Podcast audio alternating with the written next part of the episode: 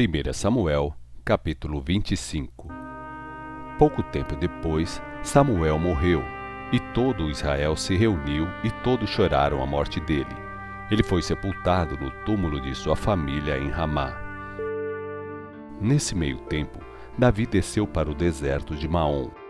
Certo homem muito rico de Maom tinha seus bens na cidade de Carmelo. Ele possuía mil cabras e três mil ovelhas, as quais estava tosqueando em Carmelo. O nome deste homem era Nabal, sua esposa, uma mulher muito linda e inteligente, chamava-se Abigail.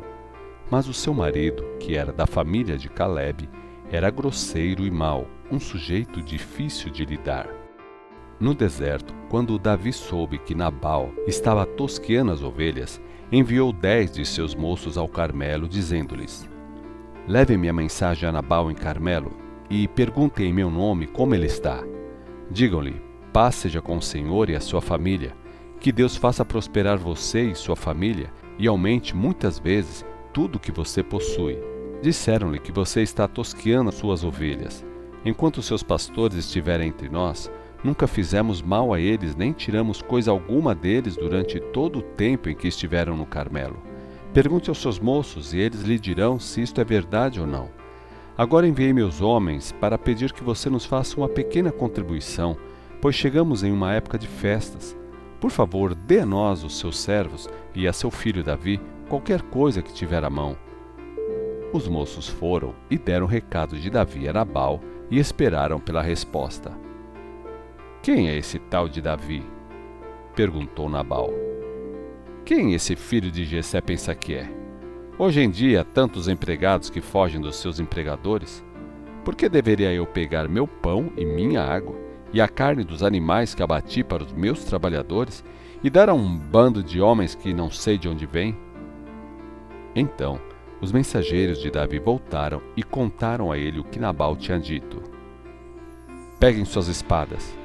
Foi a resposta de Davi enquanto ele enfiava a sua espada na bainha. Cerca de quatrocentos homens partiram com Davi e duzentos ficaram para guardar as bagagens. Nesse meio tempo, um dos servos de Nabal foi procurar Abigail, mulher de Nabal, e disse a ela: Davi enviou mensageiros do deserto para saudar o nosso senhor, mas ele insultou os homens e os expulsou dali. Porém, os homens de Davi foram muito bons para conosco e nunca nos fizeram mal algum.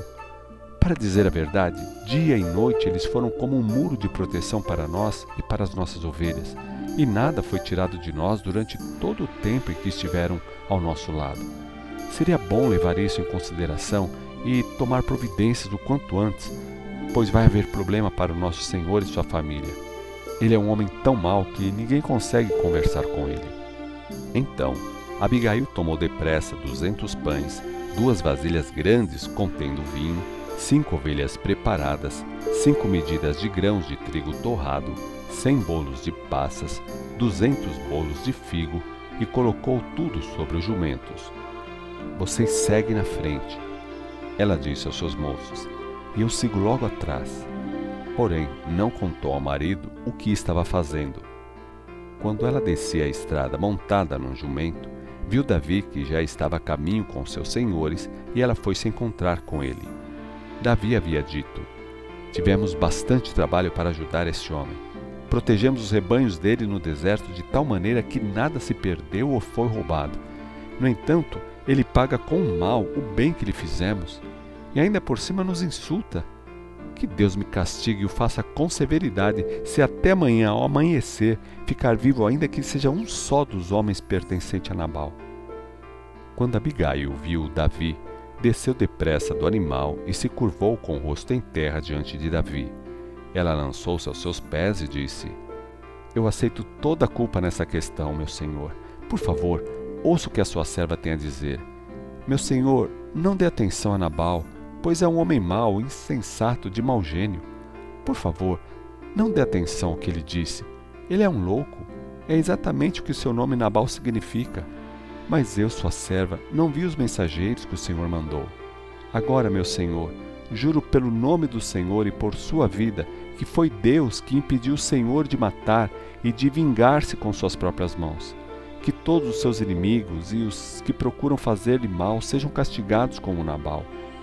E agora, aqui está um presente que esta sua serva trouxe para o meu senhor e para os seus moços. Perdoe a ofensa da sua serva. Certamente o Senhor vai recompensá-lo com uma família de reis que nunca terá fim, pois o Senhor está lutando as batalhas do Senhor, e em todos os dias da sua vida o Senhor nunca fará o mal. Mesmo quando o Senhor for perseguido por aqueles que desejam tirar-lhe a vida, a vida do meu Senhor estará segura como aqueles que são protegidos pelo Senhor, o seu Deus. Mas a vida dos seus inimigos desaparecerá como a pedra tirada de uma funda. Quando o Senhor tiver feito todo o bem que lhe prometeu, e o Senhor já estiver reinando sobre Israel, meu Senhor não vai querer estar com a consciência pesada de ter derramado sangue desnecessariamente, nem de ter feito justiça com as suas próprias mãos. E quando o Senhor tiver feito todas essas grandes coisas para o meu Senhor, por favor, lembre-se da sua serva. Davi respondeu a Abigail: Bendito seja o Senhor, Deus de Israel, que hoje enviou você ao meu encontro. Graças a Deus pelo seu bom juízo e conselho. Que você seja abençoada por me impedir de matar esse homem e de vingar-me com as minhas próprias mãos. Pois juro pelo Senhor, o Deus de Israel, que me impediu de fazer o mal, que se você não tivesse vindo depressa ao meu encontro, nenhum dos homens de Nabal estaria vivo até amanhã pela manhã. Então, Davi aceitou os presentes que ela trouxe e disse: Vá para casa em paz, eu atenderei o seu pedido. Quando Abigail chegou em casa, viu que Nabal estava promovendo uma grande festa, como uma festa de um rei. Como ele estava alegre e bêbado, resolveu não contar nada sobre o encontro que teve com Davi, mas esperou até a manhã seguinte. Pela manhã, Nabal já não estava mais bêbado e quando a esposa lhe contou o que havia acontecido, ele sentiu seu coração amortecer e ficou paralisado, como se o coração dentro dele se transformasse numa pedra. Passados uns dez dias, ele morreu, porque o Senhor o matou. Quando Davi ouviu dizer que Nabal estava morto, exclamou: Louvado seja o Senhor, que deu a Nabal o que ele merecia por ter me tratado com desprezo. O Senhor livrou seu servo de fazer o mal e fez com que a maldade de Nabal caísse sobre a sua cabeça. Então, Davi mandou logo mensageiros a Abigail para pedir a ela que se casasse com ele. Quando os mensageiros chegaram ao Carmelo, disseram a Abigail: Davi nos mandou buscá-la para que se torne a sua esposa. Ela levantou-se, inclinou-se com o rosto no chão e disse: Aqui está sua serva, pronta para servi-lo e para lavar os pés dos servos do meu senhor. Aprontou-se com toda a pressa, levou consigo cinco das moças que a ajudavam e, montada num jumento, seguiu os homens que a levaram a Davi. E assim ela se tornou esposa dele. Davi também casou-se com Ainoã de Jezreel e ambas foram as suas mulheres. Nesse meio tempo, Saul tinha dado a sua filha Mical, mulher de Davi, a um homem de Galim por nome Paltiel, filho de Laís. 1 Samuel, capítulo 26 Então os homens de Zif voltaram a Saul em Gibeá e disseram: Davi voltou ao deserto e está escondido na colina de Aquilá, em frente do deserto de Gesimon. Diante disso, Saul levou três mil dos melhores soldados escolhidos de Israel e saiu em perseguição a Davi. Saul acampou junto à estrada na colina de Aquilá, em frente ao deserto de Gesimon, onde Davi estava se escondendo. Porém, Davi ouviu falar da chegada de Saul e enviou espias para saber se Saul havia de fato chegado. Então, certa noite, Davi foi até o acampamento de Saul para ver o que se passava por lá. O rei Saul e Abner, filho de Ner, comandante do exército, estavam dormindo. Saul estava deitado no acampamento e o seu exército estava acampado ao seu redor. Davi dirigiu-se ao Eteu, a Elemeque e a Abissai, filho de Zeruia, irmão de Joabe. Quem vai descer comigo até o acampamento de Saul? Eu desço com o Senhor, respondeu Abissai.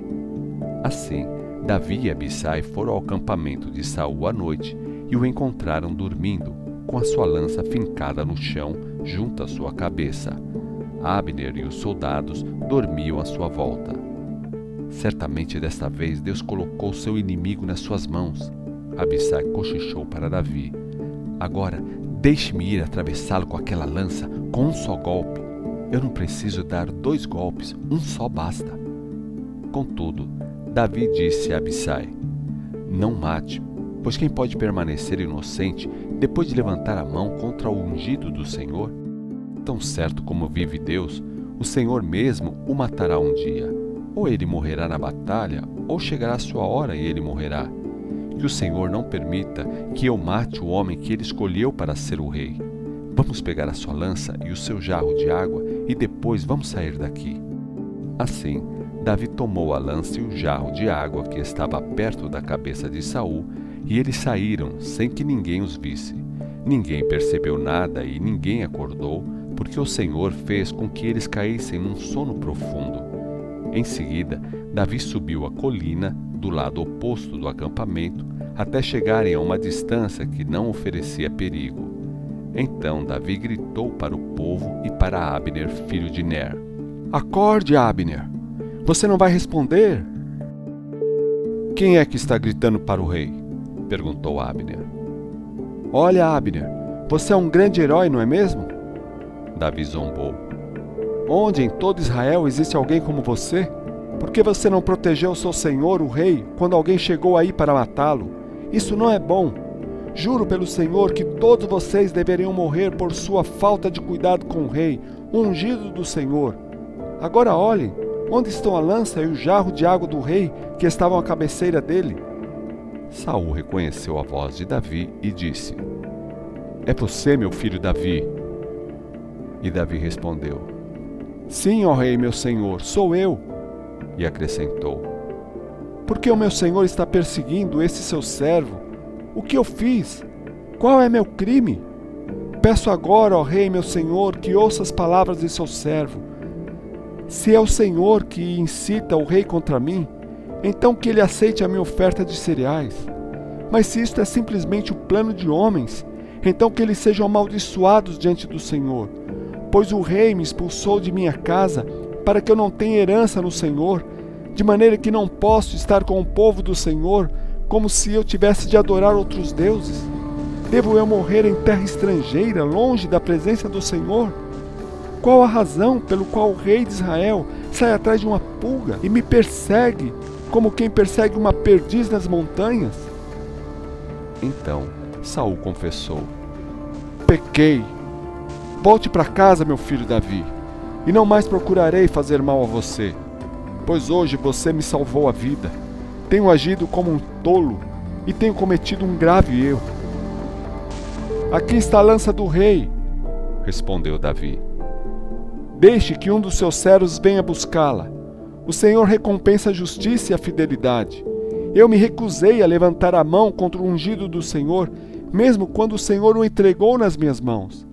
Agora, que o Senhor salve a minha vida, assim como hoje salvei a sua, que ele me livre de todas as minhas dificuldades. Então Saul disse a Davi: O Senhor abençoe você, meu filho Davi você praticará atos heróicos e será um grande conquistador.